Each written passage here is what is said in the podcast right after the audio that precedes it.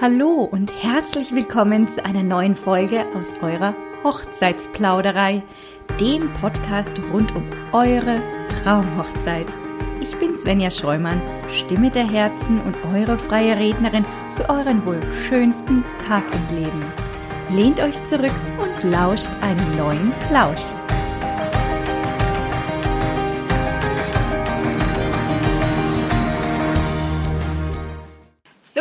Für diese Folge habe ich mir heute den lieben Tobi eingeladen. Hallo Tobi, schön, dass du da bist. Hallo Svenja, vielen Dank für die Einladung. Ja, sehr gerne. Ähm, ja, den Tobi, den müsstet ihr eigentlich auch schon aus einer früheren Folge kennen. Und zwar aus der Folge 18. Damals hatte ich ein Interview geführt mit der Urbanerie. Und zwar mit der Dani und eben dem Tobi. Damals hatten wir über eure Hochzeitsfotos gesprochen. Ja, und heute habe ich den Tobi nochmal eingeladen, um eben im Allgemeinen über die Fotografie zu sprechen. Also rund um ähm, die verschiedenen Anlässe auch, wo man ja einen guten Fotografen braucht, eben zum Beispiel ein Babyshooting, Paar-Shooting. Es geht eben darum heute, wo findet man einen guten Fotografen, welche Tipps gibt es, um den guten Fotografen überhaupt aus all den vielen Fotografen herauszukristallisieren, aber eben auch ganz besonders über die Preisstruktur, ja, wie setzen sich Preise zusammen und so weiter. Ja, Tobi, ich würde sagen an der Stelle aber zuallererst, du stellst dich unseren Zuhörern am besten mal selbst vor. Ja, ich bin der Tobi, 32 und Fotograf aus Nürnberg. Ähm, ja, ich war bereits bei dir im Podcast mit unserer Hochzeits- äh, sage ich mal, oder wir waren als Hochzeitsfotografen bei dir. Ähm, da war ich mit der Dani, also meiner Kollegin, bei dir und haben über das Thema Hochzeitsfotografie im Allgemeinen gesprochen. Und daraus kam ja dann von uns beiden die Idee, ob wir nicht vielleicht mal über den Punkt Preisgestaltung, wie finde ich Fotografen, ähm, ja, und was ist so bei, bei der Fotografensuche im Allgemeinen relevant, ob wir nicht darüber mal ein eigenes Format machen, wo wir einfach dann quasi nicht speziell jetzt einen Dienstleister wie uns jetzt als Urbanerie ähm, darstellen, sondern einfach prinzipiell das gesamte Thema beleuchten und auch ein bisschen den Leuten nahebringen, wie kommen Preise zustande und genau auf die Punkte eben ein bisschen näher eingehen. Genau, ja. Da freue ich mich auch richtig, dass du dir dafür nochmal Zeit genommen hast, Tobi. Ja, wir, ich würde sagen, wir steigen einfach auch direkt bei dem Thema ein, das wir jetzt schon ein paar Mal genannt haben, die Preise. Die lieben Preise. Das ist ja immer sowas, was so ein fast ein kleines Mysterium vielleicht auch mit sich zieht, weil man nie so genau weiß, woher kommen sie, wie, wie kommen sie zustande, ähm, wie setzen sie sich auch zusammen. Also wenn man jetzt eben äh, spricht von Hochzeitsfotografie, Paar-Shooting und Babyshooting. Vielleicht kannst du uns da mal ein bisschen einen kleinen näheren Einblick in dein äh, Thema der Preise geben. Natürlich gebe ich euch da gerne einen äh, näheren Einblick. Also prinzipiell muss man ähm, erstmal separieren, was äh, ist es denn für ein Bereich, worum geht's? Ist Vorarbeit nötig, ist keine Vorarbeit nötig? Also ich möchte jetzt natürlich keinem anderen Fotografen zu nahe treten, aber ich sage jetzt mal so, bei einer Hochzeit sind wesentlich mehr Details im Vorgang zu klären, als jetzt zum Beispiel bei einem klassischen Paar-Shooting ähm, oder jetzt bei einem Babyshooting da, oder bei einem klassischen Studioshooting. Das sind alles äh, Unterschiede und die machen es natürlich auch ein bisschen im Preis bemerkbar. Ähm, wir können ja erstmal für den Einstieg äh, das Beispiel äh, Hochzeitsfotografie nehmen. Und ich würde mh, hm, von einer 10-Stunden-Hochzeit ausgehen, also wenn man für 10 Stunden einen Fotografen bucht. Ähm, das ist erfahrungsgemäß, dass es man braucht, um den Tag fast komplett abdecken zu können. Ähm, genau, also erstmal, wie ist denn so der Ablauf? Also ich meine, wenn man sich jetzt für einen Fotografen entschieden hat, dann ist es erstmal so, dass man Fotografen anfragt und erstmal in der Regel mit den Fotografen ein Vorgespräch führt. Ich denke, das ist bei uns so, ich denke, das wird auch bei ganz vielen anderen Fotografen so sein. Ähm, das heißt, man trifft sich erstmal mit dem Brautpaar und spricht erstmal so den groben Tagesablauf durch. Wie sind so, was ist so geplant? Wie lange soll man das Ganze begleiten? Wie lange macht es Sinn, das Ganze zu begleiten? Äh, was gibt es so für Wünsche für die Paarporträts? Welche Locations sind es? Ähm, also kann man da schon mal auf jeden Fall, sagen wir mal, wir fangen von ganz vorne an. Das heißt, wir haben die, die Kunden oder das Paar, das heiraten möchte, schreibt mir eine E-Mail oder kommt auf der Homepage bei uns raus und schickt uns über dieses Homepage-Formular eine Anfrage. Äh, dann beantworte ich entsprechend erstmal die Anfrage und vereinbare mit den beiden Termin. Haben wir ungefähr schon mal so eine halbe Stunde Zeit reingesteckt. Mhm, ähm, ja. ja. dann kommt es zu dem Termin, wo man sich dann mal trifft ähm, und quatscht das, und sich auch persönlich kennenlernt, was auch recht wichtig ist. Darauf werde ich aber dann später nochmal eingehen. Warum ich finde, dass das ein sehr wichtiger Aspekt ist. Äh, aber da kann man auf jeden Fall auch nochmal so eine Stunde bis eineinhalb Stunden veranschlagen, womit wir schon mal insgesamt bei zwei Stunden wären. Mhm. Ähm, genau, dann geht das Ganze weiter, man äh, macht den Vertrag, also man schreibt im Prinzip den, den Vertrag und ähm, nimmt alle Posten auf, die relevant sind das dauert in der Regel vielleicht so 15 bis 20 Minuten.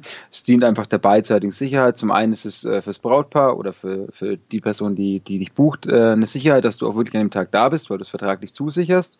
Zum anderen äh, sind da Details geklärt ähm, und für mich persönlich ist natürlich auch eine Absicherung, weil ich weiß, okay, ich habe da ein Dokument, dass ich an dem Tag auch fotografiert werde, fotografieren gehe und dafür auch bezahlt werde. Mhm. Ne? Also es ist einfach eine rein rechtliche Geschichte, sage ich mal. Gut, wenn man das dann hat, hat man sich bei dem Gespräch mit dem Paar unterhalten und festgestellt, okay, sie heiraten an der Location X, ähm, Feier ist an der Location Y, Paarporträts hätten sie gern zu der und der Zeit ähm, und sie hätten gern zum Beispiel irgendetwas Grünes. So, dann fängt es bei uns in der Regel so an, dass wir hinfahren und uns die Locations anschauen. Also meistens äh, schauen wir die Kirche an, verbinden das Ganze dann, dass wir uns auch mal die Location anschauen und machen uns dann Gedanken, ähm, wo kann man denn die Paarbilder machen. Dann schicken wir den Paaren in der Regel auch mal einen kleinen Vorgeschmack, wo man das machen könnte. Außer natürlich, sie haben schon irgendwas. Dann würden wir einfach sagen, okay, wir sind an dem Punkt, wo den sie uns geschickt haben. Und wir würden das Ganze hier und hier machen. Äh, gehört aber für mich zur Vorbereitung dazu. Da kann man auch ganz schnell mal so zwei, drei Stunden reinstecken, je nachdem natürlich, wo die Hochzeit ist und wie weit meine Fahrtstrecke ist. Fürs reine Location Scouting würde ich jetzt mal sagen, pro Spot braucht man so circa 20 Minuten. Ähm, aber sind wir jetzt, ohne dass die Hochzeit angefangen hat, eigentlich schon so bei fünf bis sechs Stunden Arbeitszeit. Ja. Ohne dass ich jetzt überhaupt irgendetwas ähm, geshootet hast. Irgendwie geshootet habe, genau, richtig. Ja. Mhm. Ähm, ja, dann das Ganze geht dann im Prinzip weiter, dass ähm, dann irgendwann so ein, zwei Wochen vor der Hochzeit, sage ich mal, nimmt man dann in der Regel nochmal mit dem Paar Kontakt auf und klärt nochmal die Feinheiten ab. Also fragt nochmal nach, bleibt alles so, wie es besprochen ist? Gibt es Änderungen, was die Uhrzeit angeht, äh, was die Location angeht? Äh, geht nochmal auf alles individuell ein. Das dauert in der Regel bei uns so eine halbe Stunde bis Stunde, wo wir einfach nochmal den ganzen Tagesablauf durchgehen, ähm, nochmal auch äh, uns ein Briefing holen, was ist dem Brautpaar wichtig, also worauf liegt der Fokus. Ähm, Gibt es irgendwas Spezielles, was unbedingt fotografiert werden muss? Und genau, je nachdem, äh, das nimmt man dann in diesen ein bis zwei Wochen vorher nochmal auf. Was wir dann immer noch machen, ist, wir kommunizieren auch nochmal mit den Trauzeugen, ob da zum Beispiel irgendeine Überraschung geplant ist, also ob da irgendwas ist, wovon das Brautpaar vielleicht nichts weiß. Äh, heißt, sprich, kostet aber auch wieder eine halbe bis dreiviertel Stunde Zeit, wo man einfach mal dann nochmal näher darauf eingeht, dass man das dann im Prinzip auch in den Fotos äh, nicht verpasst und entsprechend gut einfangen kann. Also ein gutes Beispiel zum Beispiel wäre, ähm, ja, wenn die beim Auszug irgendwas geplant haben. Mhm. Dann ist natürlich schlecht, wenn ich zu spät rauskomme, weil dann kann ich es nicht fotografieren. Das ja. heißt, ich muss es abstimmen, damit ich weiß, dass ich zur richtigen Zeit am richtigen Ort bin. Genau, gut. Gibt es von dir erstmal soweit Fragen? Nee, kann ich mir vorstellen. Also eigentlich ist die halbe Zeit, äh, wenn man jetzt so sagt, die zehn Stunden, wenn man die Tagesshooting macht, ne, äh, zehn Stunden Reportage, äh, bist du ja eigentlich im Vorfeld schon fast bei zehn Stunden, um überhaupt mit Anfahrt und so weiter und so fort, das hast du ja gar nicht gesagt bis du überhaupt beginnst zu shooten. Jetzt bist du dann beim genau, Shooting richtig. 10 Stunden, dann sind wir eigentlich schon bei locker schon knapp, vielleicht so roundabout 20 Stunden und jetzt kommt ja erstmal noch die Nacharbeit, ne? Genau, also es kommt dann der Tag der Hochzeit. In der Regel sieht es so aus, dass man, wenn man jetzt zehn Stunden gebucht ist, also sagen wir mal, man ist von, ähm, ja, man ist die, die zehn Stunden da, fängt irgendwann um äh, 10 Uhr mit der Kirche an, dann ähm, ist man normalerweise nicht um 10 Uhr da, sondern ist normalerweise schon um 9.30 Uhr da. Mhm. Weil man will ja auch sicher gehen, dass äh, man auf jeden Fall pünktlich ist. Das heißt, man fährt dann ein bisschen früher los. Ja. Ähm, dazu. ja, genau. Genau, man möchte dann auch vielleicht an dem Tag, es gibt ja auch Faktoren, die man nicht zwingend beeinflussen kann, sprich äh, das Wetter zum Beispiel. Äh, deswegen ist es immer ganz gut, wenn man vielleicht auch ein bisschen früher da ist, dass man dann dem Paar oder dem Bräutigam, wenn er schon dort ist, sagen kann, pass auf, für die Glückwünsche wäre es ganz gut, wenn ihr euch etwa da und da hinstellt. Einfach, dass man die Leute, dass man das Paar in den Schatten stellt, dass sie nicht in der prallen Sonne stehen, ist einfach für die Bilder besser. Das sind aber so Elemente, die bespricht man normal an dem Tag, weil wenn man es vorher macht, vergessen sie es meistens eh. So funktioniert das ganz gut, dass sie an dem Tag dann wirklich wissen, okay, ähm, ich ja. gehe dann da und da hin und es passt alles. Wenn es jetzt bewölkt ist, dann spielt es keine Rolle, dann ist es eigentlich egal. Ja. Nur für den Fall, dass eben Sonne ist. Und das kann ich leider im Vorgang auch nicht planen. Ich kann zwar den Wetterbericht checken, aber ob es dann wirklich so ist, weiß ich natürlich nicht erst an dem Tag, wenn es dann soweit ist. Gut, ja, das heißt, wir haben dann schon mal eine halbe Stunde davor, meistens mal eine halbe Stunde länger da, weil man das dann so langsam ausklingen lässt und dann Tschüss sagt, alles zusammengepackt hat. Also sprich, wir sind eigentlich schon mal nicht bei realen zehn, sondern bei eigentlich bei elf Stunden, die man ungefähr anwesend ist. Ja, hm. ja, dann ist der Tag der Hochzeit. Wir haben das Ganze fotografiert, ähm, haufenweise Bilder gemacht, Speicherkarten vollgeschossen, ähm, ja, und sind dann quasi wieder zu Hause. Also wir haben jetzt, um es nochmal eine Zwischenbilanz zu ziehen, ungefähr schon so, ich würde jetzt mal sagen, mit unserer Hochrechnung so bei, sind wir so bei 20 bis 24 Stunden irgendwo in dem Dreh rum, je nachdem, wo mhm. auch die Hochzeit ist. Ähm, genau.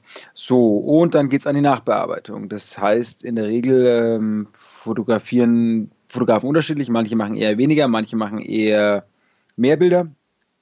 Ich persönlich mache immer lieber eher mehr Bilder, weil ein Moment fünfmal fotografiert zu haben, ist besser, als ihn nicht drauf zu haben. ja, ähm, von daher ist es äh, meistens besser, ne? äh, gerade wenn es so um Reportagefotografie geht. Ja, das heißt, man hockt dann so zu Hause, hat vielleicht so seine 2.000 bis 3.000 Bilder, die man im Tag dann gemacht hat. Und dann geht es quasi erstmal ans Aussortieren. Das heißt, man sichtet erstmal die Bilder, guckt durch, ähm, wo sind so die Favoriten, ähm, wo sind so die, die klassischen tollen Bilder, die man unbedingt zeigen möchte, was ist jetzt eher so, so mittelmäßig und was ist eher schlecht oder unscharf oder wo hat man sich irgendwie beim, was hat, wo ist irgendjemand ins Bild gelaufen zum Beispiel, die droppt man erstmal raus. Das heißt, man geht bestimmt mal so zwei bis drei Stunden durch und bewertet erstmal nur die Bilder wo man erstmal sagt, okay, gut, nicht so gut.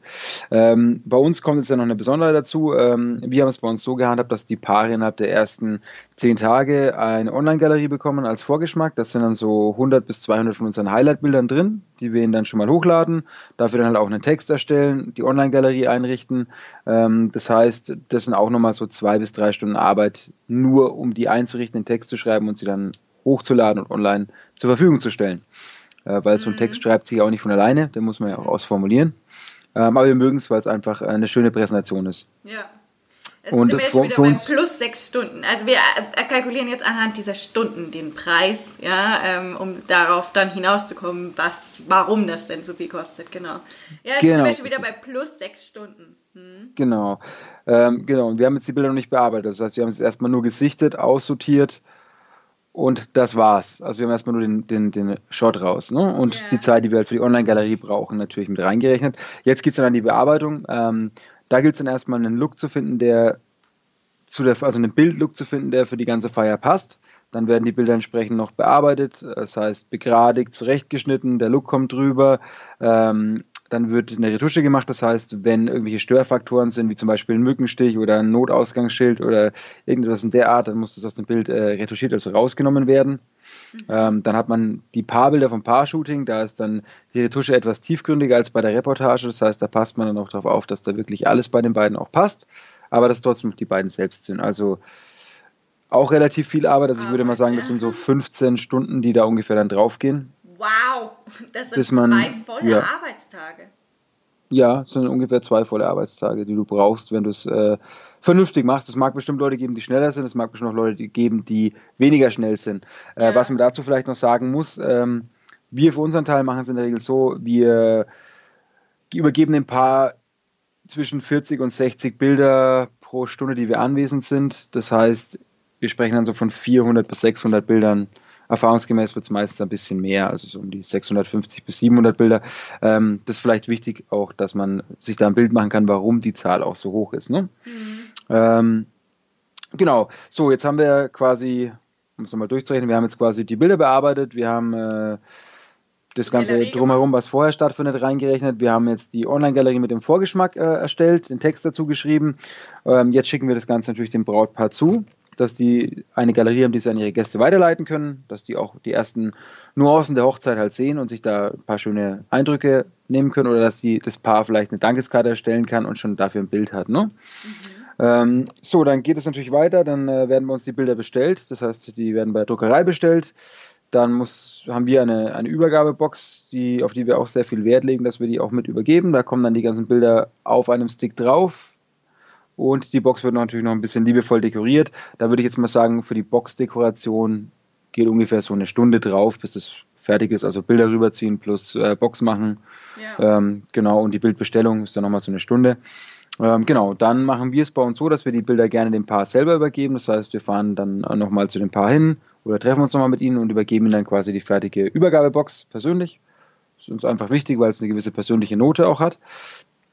Und dann ist quasi, dann kommt natürlich noch die Abschlussrechnung für die Hochzeit, aber dann ist quasi so mal der ganze Ablauf durch. Mhm. Das heißt, äh, ich weiß nicht, ob du mitgezählt hast, du kannst ja mal. Ich bin schon äh, raus. okay, du kannst ja mal, also wir sind, ich würde mal sagen, bei einer 10-Stunden-Buchung sind wir mal Minimum so bei 30 bis 40 Stunden, irgendwo so in dem, in dem Segment. Es mag Hochzeiten geben, die lassen sich schneller bearbeiten. Ja. Dann ist man vielleicht bei 25 Stunden. Es gibt Hochzeiten, da ist es vielleicht ein bisschen schwieriger, weil das Licht an dem Tag nicht gut war. Dann ist man halt auch mal bei 40, 45 Stunden. Ne? Mhm. Ne? So roundabout. roundabout. Ja.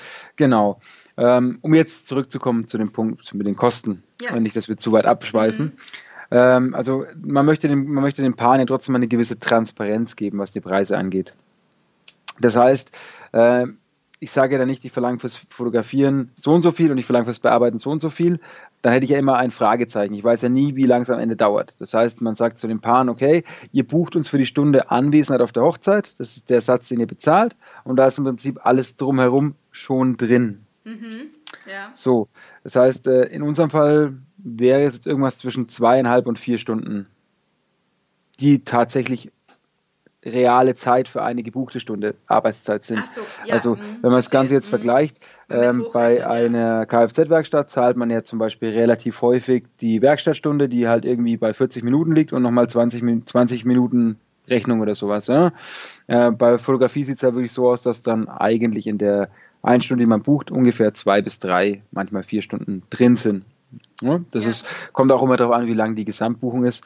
Wenn man jetzt zum Beispiel eine Buchung hat, die ähm, nur zwei Stunden geht, dann schlupft natürlich verhältnismäßig die Vorarbeit in diese zwei Stunden mit rein. Das heißt, die Zeit wird ein bisschen weiter aufgedehnt. Mhm. Bei, bei zehn Stunden rutscht es einfacher mit rein. Ja, ja. Genau. So. Jetzt kommen wir zum äh, Punkt mit den Kosten, den die Leute natürlich am meisten interessiert, würde ich sagen. Ähm, ja, wie kommen, wie kommen die denn zustande? Also wenn man jetzt das erste Mal mit einem Fotografen Kontakt aufnimmt und ihn fragt, was er denn haben möchte für so eine 10-Stunden-Buchung, dann würde er ihm eine Summe sagen und wenn man sich mit dem Thema Fotografie noch nicht befasst hat, werden ganz viele erstmal schlucken und werden sagen, oh, ist doch relativ ja. hoch. Also ist doch mhm. recht viel Geld. Ähm, genau. Ist ja auch der Grund, warum wir jetzt den Podcast machen, einfach um das zu veranschaulichen, wie denn diese Kosten zustande kommen. Ja, ein bisschen zu relativieren, genau. warum es einfach so ist, wie es ist. Ja, also klar, wenn man sich damit noch nicht beschäftigt hat, fällt man immer erstmal vom Stuhl, wenn man eine große Summe sieht, egal was es ist. Selbst wenn man ein Haus kauft, fällt man erstmal vom Stuhl, weil man denkt, um Gottes Willen, wie viel ist das denn? Wenn man das jetzt aber vergleicht und relativiert, was man bekommt und wo man es bekommt und so weiter und so fort, es ist einfach so, dass man das besser zuordnen kann. Und darum geht es ja wirklich ähm, tatsächlich auch. Genau, das, also wenn man jetzt, wenn man jetzt davon, wenn man sich das selbst mal veranschaulicht und klar macht, äh, stellt man dann fest, okay, der Fotograf nennt die zum Beispiel für die zehn Stunden irgendeine Summe, sagen wir mal 2000 Euro, ist das relativ rund, ja. Mhm. Ähm, hört sich das für mich viel an. Wenn ich aber weiß, okay, es sind, stecken aber auch so 40 Stunden Arbeitszeit drin, dann ist das für ihn eine ganze Woche, die er arbeiten muss. Ja. Und wir sprechen ja nicht von einer, wir sprechen ja jetzt nicht von äh, 2000 Euro, die der Fotograf so auf die Hand bekommt. Der muss ja auch seine Steuern bezahlen, seine äh, Versicherungen bezahlen. Ähm, und wenn man das dann im Verhältnis hochrechnet, ist es eigentlich gar nicht mehr so teuer, meiner Meinung nach. Also ja. kann man ja sehen, wenn jetzt ein Fotograf 200 Euro anhand von dem Beispiel jetzt die Stunde berechnet oder verlangt. Aber wenn man das dann schon mal durch drei beziehungsweise vier teilt, dann ist der Stundenlohn irgendwo bei 60 bis äh, 50 Euro 50 so in dem Dreh rum. Ja. Und dann alles und wenn man, abziehen und äh, so weiter und so fort, ne? Sprit genau, und, äh, ne? Also, genau, genau. Ja das sind alles weg. so Faktoren, die, ja. mit, die mit reinfließen. Ja. Ähm, dann relativiert, relativiert sich der hohe Betrag relativ schnell. Also man muss es einfach nur immer an sich selber sehen. Also bin ich bereit, für das und das Geld die Stunde zu arbeiten oder nicht? Hm. Dann kommt natürlich noch dazu, dass du den Fotografen nicht fest anstellst, sondern du buchst ihn einmal. Ja. Wenn du jetzt dein Arbeitsverhältnis siehst bei einem klassischen Arbeitgeber, wirst du immer bezahlt. Ob da jetzt Arbeit da ist oder nicht, ist vollkommen egal. Bei einem Fotografen sieht es so aus, wenn er keine, wenn er quasi Phasen hat, wo keine Arbeit da ist, wie zum Beispiel im Winter, wo weniger geheiratet wird, äh, muss er natürlich diesen Phasen auch entsprechend vorbeugen. Das heißt, er muss auch in seine Aufträge eine gewisse Rücklage ein berechnen. Berechnen, genau. Das spielt eine große Rolle. Ähm, genauso wie du Equipment hast, das du mitbringst. Also wenn ich jetzt davon ausgehe, dass ich jetzt irgendwo arbeite im Büro als Beispiel, muss ich nicht mal einen PC mitbringen. Normalerweise wird der mir gestellt und alles, was ich brauche, bekomme ich auch gestellt. Der Fotograf muss natürlich alles selbst bezahlen, deswegen äh, ist natürlich auch ein relativ großer Faktor. Ja. die ganzen Elemente zusammengerechnet, glaube ich, relativieren den Preis recht schnell, warum das so viel kostet, wie es eben kostet. Wie es eben kostet. Das kann man übrigens auch auf andere Branchen, also innerhalb jetzt äh, der Hochzeitsbranche, sagen wir mal, auf, aber auf andere Dienstleister auch ummünzen, das, was wir hier sagen, weil das ist nämlich dasselbe bei Sängern, bei einer Band, bei einem DJ, bei einem äh, Floristikunternehmen, äh, bei Trauungen, bei Hochzeitsplanern, bei wirklich, das kann man den ganzen Kamm drüber scheren ähm, und darüber hinaus. Also alle Menschen, die selbstständig sind, ähm, müssen so kalkulieren, dass es halt einfach auch eine, eine schlechte schlechte Phase auch mal geben kann und aus diesem Grund vielleicht der ein oder andere Preis einem zuallererst exorbitant hoch erscheint, aber wenn man es vielleicht besser erklärt, wie wir das jetzt heute versuchen, ähm, dass es sich dann einfach wieder etwas besser zuordnen lässt. Ne? Wenn man jetzt, ja, Tobi, von ähm, einem Babyshooting, also was komplett anderes äh, redet, ja, wie, wie, wie setzen sich denn da zum Beispiel Stunden zusammen und warum ist es dann eben auch günstiger, sagen wir mal. Also preiswerter einfach. Einen anderen, ja, die ruft ja eine andere Summe auf. Genau. Also bei einem, bei einem Babyshooting schaut es äh, in der Realität so aus, ähm, dass du die Vorarbeit nicht hast. Das heißt, du musst kein Location Scouting machen, ähm, du musst kein großartiges Vorgespräch führen mit dem Paar. Ja. Du musst, äh, was, was natürlich dann bei einem Babyshooting das Risiko ist, du musst immer einkalkulieren, dass du länger brauchen kannst, als du brauchst je nachdem, ob du, es ist eine, ist eine Philosophie, wie du arbeiten möchtest. Also mein Anspruch persönlich ist immer, möglichst gute Bilder zu machen. Das heißt, ich arbeite meistens zeitunabhängig. Also wenn ich jetzt zum Beispiel ein Babyshooting habe und ich stelle fest, äh, also ich plane in der Regel immer vier Stunden für ein Babyshooting ein, berechne meistens aber einfach nur eine. Aber du weißt halt nie, wie das Kind an dem Tag drauf ist. Also wenn das Kind zum Beispiel jetzt eher quengelig ist, weil es gerade Zähne bekommt oder so, äh, oder keine Ahnung, Blähungen hat oder was auch immer, ja, ja. und sich deswegen einfach nicht, nicht, wohlfühlt, ähm, dann wirst du auch keine schönen Bilder machen. Und mhm. äh, es wäre jetzt, würde sich für mich falsch anfühlen, wenn ich zu dem Paar sage, äh, okay, äh, hier sind die Bilder von meinem Baby, sind zwar nicht cool geworden, weil es dem Kind nicht gut ging an dem Tag, aber ich war eine Stunde da und deswegen möchte ich jetzt mein Geld haben. man hat ja trotzdem, man hat trotzdem den Anspruch, dass man schöne Bilder macht, ne? Ja. Und äh, das heißt, da plane ich immer ein bisschen mehr Zeit an, einfach weil du es auch nicht weißt, mhm. wie das Kind an dem Tag drauf ist, äh, wie reagiert das Kind mit den Lichtern, ähm, da gibt es ganz viele Faktoren. Ähm, aber wie gesagt, man spart sich viele Elemente. Man hat zum Beispiel keinen klassischen Vertrag, man hat nicht das Vorgespräch, man geht den Tagesablauf nicht durch, man fragt vorher nicht nochmal nach, sondern in der Regel vereinbart man einen Termin und macht das Ganze, was viel Zeit rausnimmt. Dazu werden dann die Bilder nachbearbeitet. Das dauert in etwa genauso lange wie bei einer Hochzeit. Also man kann immer davon ausgehen, wenn man eine Stunde fotografiert, ist man auch ganz schnell bei so zwei, drei Stunden äh, Nachbearbeitung jetzt bei einem Babyshooting. Ja. Ähm, bei einem klassischen Porträtshooting als Beispiel ist das gleiche. Da hat man im Verhältnis zur Hochzeit auch eine aufwendigere Retusche, je nachdem, was man machen möchte. Das heißt, man braucht auch mehr Zeit. Ähm, deswegen ist zum Beispiel auch bei uns der, der Punkt, dass einfach alle Shootings gleich viel kosten. Also ob du uns eine Stunde für eine Hochzeit buchst oder eine Stunde für ein Babyshooting buchst, der, der Preis ist der gleiche. Also die Arbeit verteilt sich immer relativ ähnlich. Du hast trotzdem, wenn du eine Stunde irgendwo fotografierst, immer so zwei bis drei Stunden, die du Nachbearbeitung hast. Mhm. Bei einer Hochzeit tendenziell sogar noch ein bisschen mehr, weil du einfach viel mehr Details klären musst. Ja, also je mehr Absprachen, desto mehr Stunden, ja selbstverständlich, also ist logisch im ja. Menschenverstand, braucht man einfach mehr Stunden. Aber ja, je weniger Absprachen und je schneller man sozusagen auch loslegen kann, desto äh, weniger Zeit und desto weniger äh, selbstverständlich Muße, Arbeit und äh, Geld steckt da auch dahinter. Das macht auf das, jeden Fall Sinn. Wenn man natürlich auch ein, ein Shooting von äh, mehreren Stunden bucht oder sagt, okay, ich möchte jetzt hier, äh, wenn man jetzt wieder ein Paar-Shooting zum Beispiel nimmt, ich möchte eben im See einmal planschen und dann will ich aber irgendwie auf ein Hochhaus hinauf und so weiter, dann ist das natürlich auch ein Mehraufwand, also Zeitfaktor. Ja. Ne? Man ist einmal nass und vielleicht muss man sich nochmal schön machen, umziehen und so weiter und so fort. Dann ist das natürlich auch ein größerer Aufwand und es bedarf ja auch einer größeren Absprache, oder? Ja, definitiv richtig. Du musst erstmal die Orte finden mhm. und gucken, ob du da überall hin kannst, um die ganzen Sachen zu machen. Du hast deine Wegzeit, die dazukommen, die du dem Paar in der Regel nicht in Rechnung stellst, aber die trotzdem anfallen. Ja, ähm, ja deswegen hast du da auf jeden Fall auch ein bisschen äh, mehr Aufwand, sage ich mal. Ne? Also was jetzt das einfachste, das einfachste Beispiel, wo du relativ wenig vor- und nacharbeitest, wenn du jetzt zum Beispiel für einen 60. Geburtstag gebucht bist oder für eine Firmenfeier. Ja, ja dann äh, gehst du, du bereitest dich bei einer Firmenfeier dann zum Beispiel darauf vor und schaust, wer ist wichtig, also was sind so die Persönlichkeiten, die du auf jeden Fall festhalten musst. Aber sonst bist du eigentlich in einer reinen Reportagefunktion. Das heißt, du hältst nur das fest, was passiert. Mhm. Und, Und da brauchst du jetzt nicht, da brauchst du nicht Unmengen an Vorarbeit. Also das ist relativ entspannt. Ja, okay, weil du kriegst einen Ablauf wahrscheinlich, ne? wo du dann sagst, okay, anhand dessen musst du halt eben agieren oder da und da zu dieser und dieser Uhrzeit sein, weil der und der auf der Bühne steht oder weil eben da und da das passiert. Feuerwehr. Genau, richtig. Sektempfang oder sowas. Ja, verstehe. Ähm, sag mal, generell, was hält denn eigentlich ein Fotograf? Also ich meine, ich habe jetzt nur dich als deine Meinung, ne? aber es gibt ja bestimmt auch noch äh, äh, unterschiedliche Ansichten, aber vielleicht kannst du die mal beleuchten. Wenn jetzt zum Beispiel ein Kunde, ein Paar, ein, ähm, ähm ja, wer auch immer eben dich beauftragt, einen Fotografen beauftragt und dann tatsächlich selbst Ideen einbringt. Ist es denn eigentlich eher positiv zu werten oder wirklich kontraproduktiv, wo man sagt, nee, das passt jetzt eigentlich nicht ganz so gut, weil du, das beschränkt mich ein bisschen in meiner Kreativität vielleicht. Ein absolutes No-Go. Nein, Schmarrn. Also ich persönlich bin da, äh, bin da sogar dankbar. Also wenn, wenn ein Paar eine kreative Idee hat, ähm, die ich da auch in das Shooting für mich einbringen und umsetzen kann, mache ich das sehr gerne. Da habe ich gar kein Problem damit. Ähm, verhält sich aber wie bei allem oder wie bei allen Kommunikationen.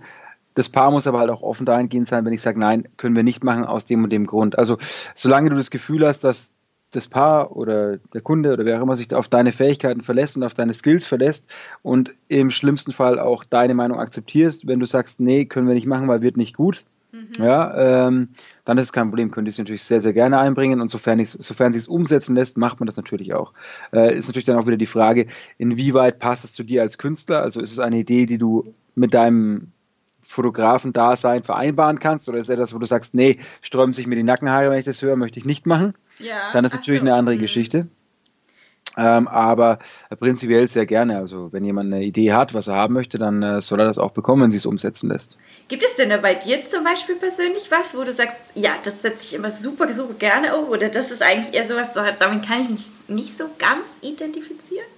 Also Prinz, Prin, prinzipiell gibt es da in den, in den normalen Fotografie-Genres relativ wenig, sage ich mal. Mhm. Ähm, aber wovon ich jetzt zum Beispiel persönlich kein Freund bin, äh, ist, wenn du jetzt im Hochsommer heiratest bei 38 Grad und das Paar hätte gern, dass du fürs Gruppenbild äh, mit der Drohne fotografierst und sie würden gerne ein Herz stellen. Ja. Das ist äh, im Prinzip was, das mag ich persönlich nicht, wenn ich auf Hochzeiten als Gast bin, weil ich genau weiß, okay, es dauert in der Regel so 15, 20, 30 Minuten, die ich da in der prallen Sonne stehe, bis da mal diese Formation da ist und die Hälfte der Leute schaut eh nicht richtig hoch, weil sie von der Sonne geblendet werden, als Beispiel. Ja, ähm, ich mach's, wenn es die Tagesbedingungen hergeben. Wenn es Sinn macht, wenn es keinen Sinn macht, würde ich sagen, nee, lassen wir bleiben. Wir stellen euch einfach schön in einem Halbkreis auf, sieht auch gut aus, geht schneller und die ganzen Leute können alle viel schneller wieder rein und müssen nicht so lange in der prallen Sonne stehen. Mhm. Ne? Ja, das macht Sinn natürlich. Ich habe das zum Beispiel selbst auch schon mal äh, erlebt, dass ich mich mal in einer Herzform aufstellen musste bei einer Hochzeitsfeier.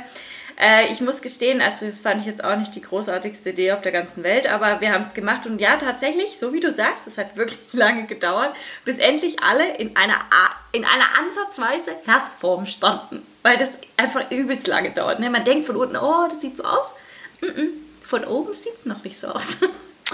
Das ist richtig. Und dann muss man halt dann wirklich auch sagen, wenn jemand jetzt dann 20 Minuten steht, dann hat er auch nicht mehr so die Lust, jetzt noch in das Bild zu lachen, weil er ist eigentlich eher genervt von der Gesamtsituation. Ne? Mhm. Und dann ist halt die Frage, möchte ich es meinen Gästen wirklich zumuten oder möchte ich sie nicht zumuten? Ja. Das hat auch wenig, das hat jetzt auch wenig mit den fotografischen Skills zu tun, sag ich mal. Man kann da ein bisschen was vorbereiten, dass man vorher eine Form äh, aufbaut, wo die Leute sich reinstellen. Trotzdem muss man nachbessern, trotzdem braucht es einfach seine Zeit, bis es steht. Und das ist zum Beispiel ein Punkt, wo ich sage, ja, wenn ihr wenn euer Herz unbedingt dran hängt, können wir das schon machen, wenn es der Tag zulässt. Prinzipiell bin ich von der Idee aber nicht angetan. Ja. Hm. Und irgendwas, was du richtig, richtig gut findest? Gibt's da was? Was, dir so spontan was ich, einfällt? was, ich, was ich richtig Frage. gut finde, oder? ja, was du richtig, richtig gut findest? Also jetzt hm. auch gerne unabhängig von Hochzeitsfotos, also auch was anderes oder so?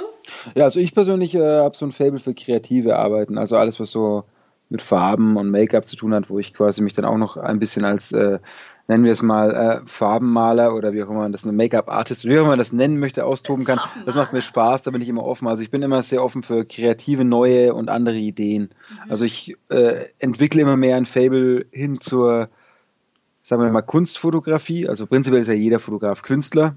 Ja. Aber es gibt, glaube ich, in der Fotografie trotzdem noch eine Richtung, die wesentlich künstlerischer und oder sagen wir abstrakter ist als das, was manche andere machen. Äh, das ist dann quasi die Reihe, wo es prinzipiell nicht mehr darum geht, dass du das Motiv, das du fotografierst oder die Person, die du fotografierst, nicht mehr möglichst gut aussehen lässt, sondern einfach ein gutes Bild entsteht, das eine Sprache hat. Da ist dann quasi der Narzissmus der Person, die fotografiert wird, stellt sich dem Ganzen hinten an. Mhm. Ist aber was, was man eher so als freie Projekte macht. Das ist äh, eher schwierig, das Kunden äh, näher zu bringen.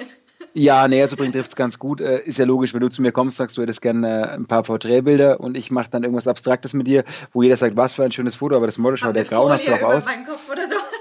Ja, als Beispiel, ne, ja. Ähm, dann willst du dafür kein Geld bezahlen. Ne? Mhm. Ne? Ja, das ist natürlich richtig, das stimmt. Aber wenn, man, aber wenn da, du dich jetzt komplett ausleben würdest, dann wäre es auf jeden Fall eher sowas mit Farben, Formen, irgendwie was total ja. abgefahrenes, äh, abstraktes, was man halt ja, du, nicht so Du kennst ja so ein bisschen meine, meine Arbeit und meine ja, Seite, also ich habe schon so ein bisschen so ein Fable für so außergewöhnlichere Porträts, sage ich jetzt mal. Also nicht, nicht so ganz von der Stange. Auch das mache ich ganz gerne. Also prinzipiell macht es bei mir halt die Vielseitigkeit aus. Aber ich möchte keine von diesen Facetten missen. Mhm. Aber ja. ich freue mich doch besonders, wenn ich immer kreativ sein darf. Ja, das kann ich verstehen. Ich mag das auch sehr gerne. Ja, je kreativer man sein kann, desto besser. Oder je mehr man sich austoben kann.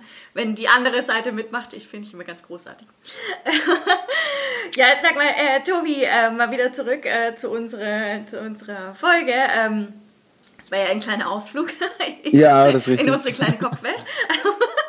ähm, ja, ähm, sag mal, gibt es irgendwelche Richtlinien oder ein Maß vielleicht auch tatsächlich, woran man einen guten Fotografen erkennen kann?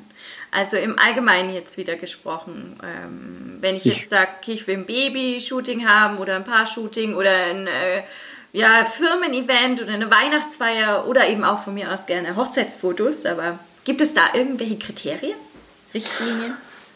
Ähm, lässt sich relativ einfach beantworten, die Frage. Also gibt es ein Maß? Nein, gibt es nicht. Ähm, Fotografie ist eine Form der Kunst. Und Kunst ist immer ein dehnbarer Begriff, wie es so schön heißt. So, ähm, das heißt, was ich mich fragen muss, ist, gefallen mir die Bilder, die dieser Mensch macht? Also mein Maß wäre, ich gucke, was hat er bisher so produziert oder was hat er bisher so veröffentlicht. Äh, gefällt mir das, was er tut? Wenn mir das gefällt, dann ist es ein gutes Maß, den Fotografen zu nehmen. Wenn mir das nicht gefällt, sollte ich es auch nicht machen. Dann ist es einfach schlecht.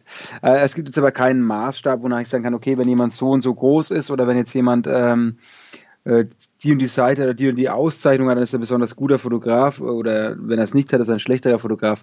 Davon würde ich eher Abstand nehmen. Also ich würde wirklich sagen, es ist mein persönlicher Geschmack. Man sollte sich die Zeit nehmen, sich mit dem Fotografen beschäftigen, sich ein paar Arbeiten von dem Fotografen anschauen, ähm, vielleicht auch ein paar mehr Arbeiten und wenn man feststellt, hey, das, was er macht in dem Bereich, gefällt mir sehr gut, dann ist es der richtige Fotograf. Ähm, da gilt auch noch zu sagen, dass man, nur wenn man jetzt mal einen guten Fotografen gefunden hat, heißt es natürlich nicht, dass das der Fotograf für alles ist. Also als Beispiel, äh, wenn du zu mir zu einem Porträtshooting kommst, heißt jetzt nicht, dass ich automatisch äh, gleich extrem gut darin, bin, die Produkte von deinem Online-Shop zu fotografieren. Oder dein Auto zu fotografieren. Oder dein Haustier zu fotografieren als Beispiel. Yeah. Ähm, so, das heißt, äh, Fotografen, das Thema Fotografie ist einfach breit gefächert und relativ groß. Und es gibt sehr wenige Fotografen, die alle Genres abdecken. Ja, also verstehe. Also ich, ja. ich persönlich decke relativ viele Genres ab, einfach weil ich Abwechslung mag und weil ich die Herausforderung mag und weil es mir Spaß macht. Ähm, und weil ich irgendwann festgestellt habe, ich bin relativ gut darin, mich auf neue Gegebenheiten einzulassen und auf neue Thematiken, neue Schwerpunkte. Es gibt aber auch ganz viele Fotografen, die immer im Bereich Sensual bleiben oder immer im Bereich Porträt bleiben oder immer im Bereich Car-Fotografie bleiben. Ähm, und die sind dann meistens auf ihrem Gebiet äh, sehr, sehr gut. Heißt aber nicht, dass sie auf anderen Gebieten genauso gut sind. Hm. Also, also, man sollte sich die Fotografen wirklich genau anschauen, was können die gut und wovon haben sie am meisten Bilder auch vielleicht äh, präsent. Also äh, zeigen sie auch tatsächlich auf ihrer Website, auf ihren Social Media Kanälen oder sowas in die Richtung. Äh, und wenn die Bilder dann gefallen, dann ist es der richtige Fotograf oder auch ein guter Fotograf für sein, wie du sagst, Genre worin ich ihn buchen will. Aber wenn ich jetzt zum Beispiel ja keine Porträtfotos ähm, auf den Social Media Kanälen oder beziehungsweise auf der Website von dem Fotografen finde, dann buche ihn auch nicht dafür, weil das ist vielleicht nicht sein bestes Genre, wo er auf jeden Fall glänzt. Genau, absolut ja richtig. Was du natürlich noch machen kannst, ist, wenn du den Fotografen anschreibst oder wenn du dich mit ihm triffst über eine Hochzeit, zum Beispiel zu einem Vorgespräch, kannst du natürlich auch fragen, ob er dir ein bisschen was zeigen kann von den Arbeiten, die er bis jetzt so gemacht hat. Ja. Sollte ja, für die meisten Fotografen kein Problem sein. Ähm, und das ist auch sage jetzt mal nicht kritisch, äh, sagen wir zum Beispiel ein Babyshooting, wenn ich jetzt Bilder von einem von einem Baby von einem Baby machen, von einer, ich würde Bilder von einer Nichte machen, ja, ja ähm, dann ist es vielleicht äh, nicht so cool, wenn ich die auf Instagram hochlade, einfach weil sehe ich persönlich immer kritisch, weil Baby und Persönlichkeitsrechte und so. Ähm, es spricht aber jetzt nichts dagegen oder es wird keiner böse sein, wenn mich jemand anfragt, mir gegenüber sitzt und zu mir sagt, kannst du mir vielleicht ein paar von diesen Arbeiten zeigen? Ja, und ich ja. der Person entsprechend die Bilder halt einfach in einem Buch oder weiß der Geier wo zeige und sage, hier, das sind die Arbeiten, die ich bis jetzt so gemacht habe. Das sollte kein Problem sein in der Regel. Also das mhm. heißt, diese Möglichkeit gäbe es auch noch, wenn okay. jetzt jemand auf Social Media zum Beispiel äh, jetzt gar nicht eher, eher nur ein Thema abdeckt. Das ist immer ein bisschen schwierig jetzt gerade für uns Fotografen, ähm, weil du auf so Social Media mag keinen Wechselcontent. Also wenn du zum Beispiel einem Landschaftsfotografen folgst, der aber auch Porträts macht, tue ich zum Beispiel auch, ja. Aber ich poste keine, keine Landschaften bei mir auf meiner normalen Seite, weil die Leute, die mir folgen, wollen gern Arbeiten mit Menschen sehen, wollen aber keine Landschaften sehen. In dem Aha. Moment, wo ich jetzt anfangen würde, dass ich da noch Landschaften rein poste, dann habe ich das, dass die Leute, die Landschaften gern sehen möchten, sagen, ey, der macht auch Porträts, das interessiert mich nicht. Und du, du, du die, der du vielleicht Porträts sehen möchtest, wirst sagen, hey, was soll ich mit Landschaften? Die Seite gefällt mir nicht mehr. Also das heißt, ist kontraproduktiv für dich selbst. Aha, okay, verstehe. Übrigens, Tobis Seite, ich zeige euch die dann in den äh, Bemerkungen auf jeden Fall noch, weil ähm, Tobi hat eine wunderbar phänomenale, schöne Seite mit echt coolen Bildern. Ich liebe sie, ich schaue sie mir regelmäßig immer mal wieder an, weil ich sie so schön finde. Also echt Kreativität kann man, also Nicht-Kreativität kann man dem Tobi auf jeden Fall nicht nachsagen. Also, er das, ist sehr kreativ, in meinen das, Augen zumindest. Das freut mich sehr und äh, jeder ist natürlich gerne dazu eingeladen, auch vorbeizuschauen und äh, darf auch gerne seine Meinung bei Bildern dalassen. Ähm, da habe ich überhaupt kein Problem mit. Man kann auch gerne äh, konstruktive Kritik äußern an Bildern, wenn einem was nicht gefällt. Ich äh, gebe mir meistens die Mühe und schreibe kurz etwas so Einblicke in meine Welt als Fotograf und wie ich, was ich mir bei manchen Bildern vielleicht gedacht habe. Und ich bin immer dankbar, wenn Leute schreiben, ob sie die Message des Bildes erreicht hat oder nicht erreicht hat und wie das Ganze auf sie wirkt. Das ist quasi so das Feedback, was mir hilft oder der Grund, warum ich auf Social Media unterwegs bin. Ähm, Bild besteht immer aus zwei Komponenten, dem Fotografen und dem Betrachter. Also mhm. nicht dem Model, wie die meisten sagen würden, sondern eher dem Betrachter. Das heißt, einer hat die Idee, nimmt das Ganze auf und der andere schaut es an. Kommt die Message, die derjenige, der es aufgenommen hat, bei dem der es betrachten wollte, an. Super, kommt sie nicht an, muss er sich vielleicht hinterfragen, ob er irgendwas falsch gemacht hat oder ob er vielleicht das nächste Mal irgendwas anders macht.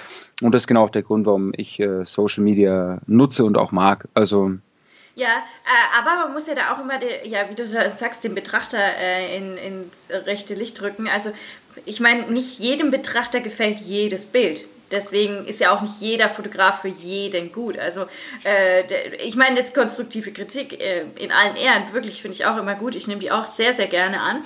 Aber äh, man muss schon trotzdem ein bisschen differenzieren, weil ja nicht jeder alles gleich gut findet, sonst wäre es ja wieder schlecht. Da gebe ich dir, da gebe ich dir voll und ganz recht. Aber es liegt ja auch an mir. Also wenn du jetzt zum Beispiel, wenn dir ein Bild nicht gefällt, weil es dir aus irgendwelchen Gründen nicht gefällt und du schreibst es da rein, das ist konstruktiv und sachlich, kann ich als Künstler, wenn ich äh, oder als Fotograf, wenn ich offen bin, lese ich mir das durch und wenn irgendetwas davon mich trifft, weil ich mir denke, ja, damit hat sie recht, kann ich mir das natürlich rausziehen und kann das das nächste Mal besser machen. Wenn ich feststelle, okay, ähm, es ist vollkommen, also wenn, dummes Beispiel, wenn du schreibst, also mir gefällt die Pose gar nicht, ich finde es nicht schön, wenn die Frau liegt, ich finde es besser, wenn sie steht. Ja, ähm, wenn mein Gedankengang, also nur um ein Beispiel zu sagen, wenn mein Gedankengang war, ich wollte aber da was am Liegen fotografieren, äh, ist deine Kritik in dem Fall, bringt mir halt nichts, weil ich wollte ein liegendes Bild machen, kein stehendes Bild. Ja. Als, ja, als, als einfaches Beispiel. Beispiel ja. Ja, ja. richtig, ja, das wäre ja keine Kritik, sondern das ist einfach nur eine, ein eigenes Empfinden. Ne? Also, ja, genau, aber du siehst ja meistens anhand der Beschreibung zu einem Bild, was wollte er mir sagen, kommt es bei mir an oder kommt es nicht bei mir an. Das stimmt. Aber äh, wir können wieder mit dem, ja, du wolltest, glaube ich, bestimmt noch von mir wissen. ja, ich wollte noch äh, was anderes von dir wissen. Wir wollten noch weitermachen mit, äh, ja. wie erkenne ich einen guten Fotografen und wie wähle ich ihn denn auch aus? Du hast ja schon gesagt hier, ähm, es gibt kein richtiges Maß, aber man sollte sich auf jeden Fall anschauen, ob er genau die Arbeiten liefern kann, die du dir vorstellst.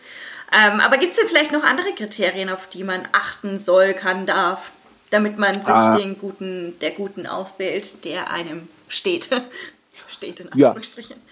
Also absolut. Also so, ich würde mal sagen, so die Chemie ist relativ wichtig. Also wenn du, egal ob du jetzt für Porträtshooting, Babyshooting oder Tiershooting oder äh, Hochzeiten einen Fotografen suchst, ähm, bei mir ist so der wichtigste Faktor immer die Chemie bzw. die Sympathie und die Empathie.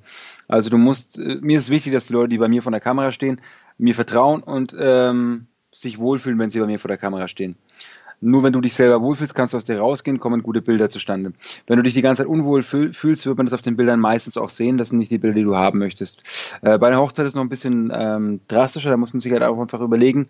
Der Fotograf begleitet mich den ganzen Tag und teilt ganz viele tief intime Momente mit mir, wie zum Beispiel, wenn ich das Hochzeitskleid anziehe oder wenn ich das erste Mal meinen Mann sehe oder wenn ich weine, alles Mögliche. Mhm. So, und deswegen ist es da einfach wichtig, ist mir dieserjenige, ist mir dieser Fotograf sympathisch? Kann ich mir das vorstellen, mit dem so und so viel Zeit zu verbringen? Oder habe ich da eher kein gutes Gefühl?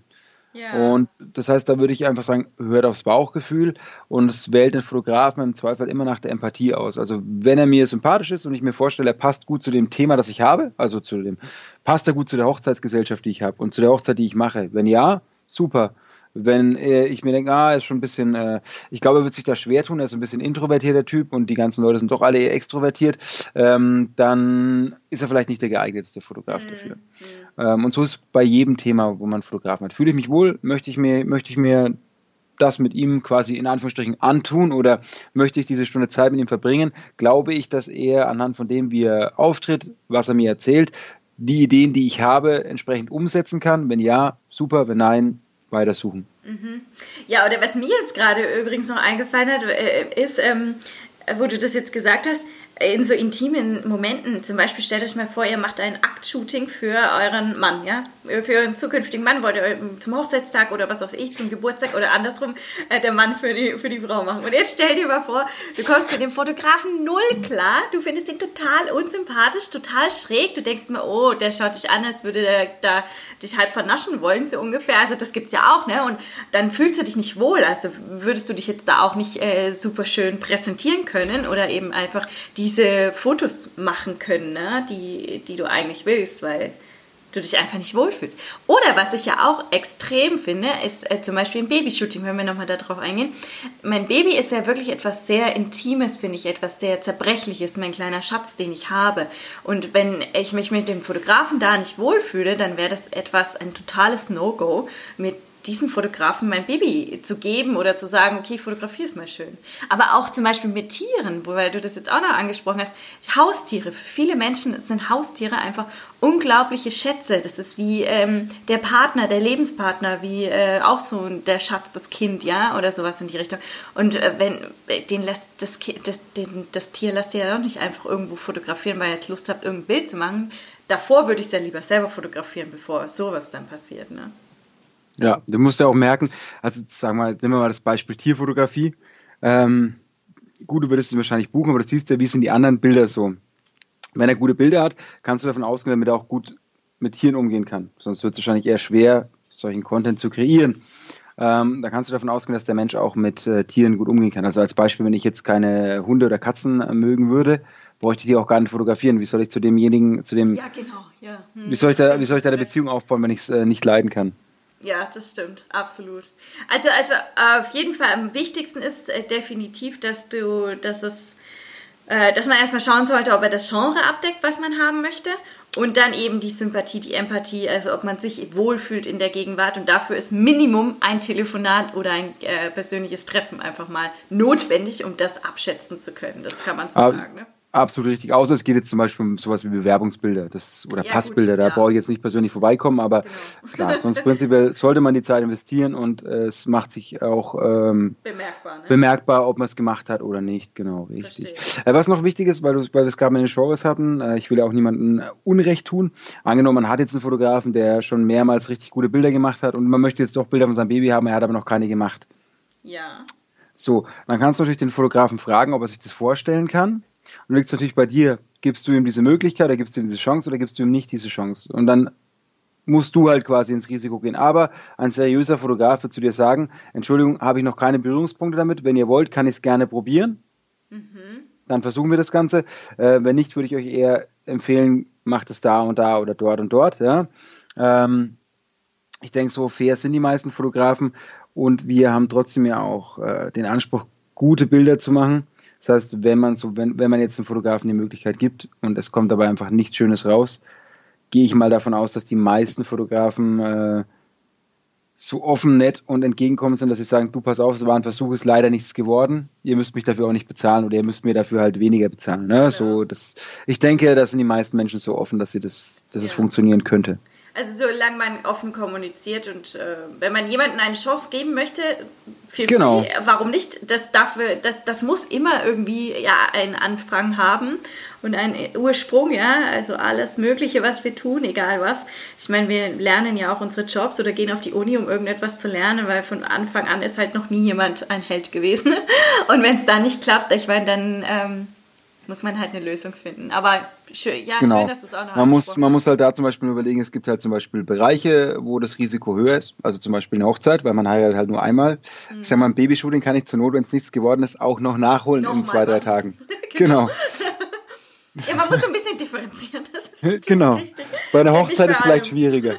Bei einer Hochzeit, ja, das wird kompliziert, nochmal alle zusammenzubringen. So, jetzt kleidet euch nochmal an. Nächste Woche machen wir nochmal ein Shooting. das macht keinen Sinn, nee. Da hast du recht. Ähm, ja, sag mal, gibt es denn äh, so zu guter Letzt äh, irgendeine Plattform oder ein Portal, wo man äh, ganz gut Fotografen findet? Schnell, einfach, seriös? Gibt es sowas überhaupt? Kannst du da was empfehlen? Ja, also das Erste, was ich empfehlen würde, kennt jeder selber. Das heißt, wenn ich auf einer Hochzeit war und der Fotograf hat, äh, war mir dort sympathisch oder ist mir nicht negativ aufgefallen, ich habe danach die Bilder angeguckt, die Bilder fand ich auch gut, habe ich doch schon mal jemanden, den ich eventuell nehmen könnte. So ist der einfachste Punkt, weil ich ihn schon mal in live erlebt habe und sehe, wie er sich gibt und was er so macht. Die andere Option ist natürlich ganz klassisch Google. Also Google Hochzeitsfotograf plus dein Ort eingeben und einfach gucken, was dir so angezeigt wird. Ähm, bei manchen hast du auch Rezessionen, wo du siehst, wie sind sie von anderen Paaren bewertet worden. Und du kommst meistens auf die Homepage von den Fotografen drauf, wo dann auch gezielt der Content ist, den du sehen möchtest. Dann gibt's noch äh, Instagram, über das ich gehen kann, und Facebook, wo es auch relativ viele Fotografen gibt. Es gibt meinen eigenen Freundeskreis, den ich danach fragen kann. Und es gibt äh, ja jedes Jahr mehrere äh, Hochzeitsmessen, die man besuchen kann, wo in der Regel auch Fotografen vertreten sind. Da hat man zum einen die Möglichkeit, den Fotografen direkt mal persönlich anzusprechen und sich ein Bild zu machen, wie der Fotograf so drauf ist. Man sieht an sich die Arbeiten von dem ähm, Fotografen und ja, kann sich dann auch ähm, eventuell ein Vorgespräch gleich direkt ausmachen oder dort ab, durchführen, so einen ersten kleinen groben Vorgeschmack. Und das wären jetzt mal so die gängigsten Varianten. Dann gibt es noch ein paar Zeitschriften, über die man zum Beispiel gehen könnte, wenn man nach Fotografen sucht. Und das wären jetzt so die Optionen, die du ähm, klassischerweise machen kannst. Natürlich könntest du auch durch die Stadt gehen und könntest bei einem Fotostudio anfragen. Das ist auch eine Option, aber ist jetzt mit, heutzutage, glaube ich, nicht mehr die gängigste Variante. Ja, ja. Ja, stimmt. Freundeskreis und so weiter hat jemand schon mal geheiratet, kennt jemand jemanden, der jemanden kennt. Oder ein Dienstleister, den ihr schon gebucht habt, den kann man ja auch mal fragen, hey, kennt ihr jemanden guten? Ne? Genau, also wenn wir jetzt wieder von der Hochzeit reden, wenn wir jetzt von was anderem reden, ich meine, egal was es ist, man kann immer seine Freunde und Familie jetzt erst fragen oder einfach mal googeln. Richtig. oder eben Social Media, das ist ja auch ein gängiges Medi- Medium. Ja, was, was da auch noch schön ist, wenn man direkt eine Empfehlung bekommt, sprich von Leuten, die einen bei einer Hochzeit gesehen haben oder deren Hochzeit man fotografiert hat oder von Dienstleistern, ähm, heißt es zwar noch nicht automatisch, damit mir der Bildstil von dem Fotografen auch gefällt. Das ist ja nochmal eine andere Geschichte, Ja. aber ich kann davon ausgehen, dass der Fotograf vernünftig arbeitet, zuverlässig ist und seine Arbeiten entsprechend übergibt. Sonst würde das, würden deine Freunde wahrscheinlich zu dir sagen, äh, nee, mach das mal bei denen nicht, weil die brauchen Ewigkeiten oder da war das und das absolute Katastrophe. Also das heißt, du weißt schon mal, okay, er kann, versteht zumal prinzipiell sein Handwerk, der Rest ist dann individuell. Gefällt mir das, was er tut, oder gefällt es mir nicht? Ja, das stimmt natürlich, da hast du recht, ja, ja. Verstehe. Ja, also viele schöne Eindrücke. Ich würde sagen, vielen, vielen lieben Dank, Tobi. Du hast uns heute einen tollen Einblick in die Fotografie gegeben, in, äh, vor allem in die Preisstruktur, glaube ich. Sehr schön und ähm, ja, was, was alles einfach so drumherum äh, einen Fotografen, ja, ähm, wie soll man sagen, prägt oder eben äh, seine Gedanken rumschweifen und so weiter und so fort, wie man das Ganze eben angehen kann. Einen guten Fotografen für die verschiedensten Angelegenheiten zu finden.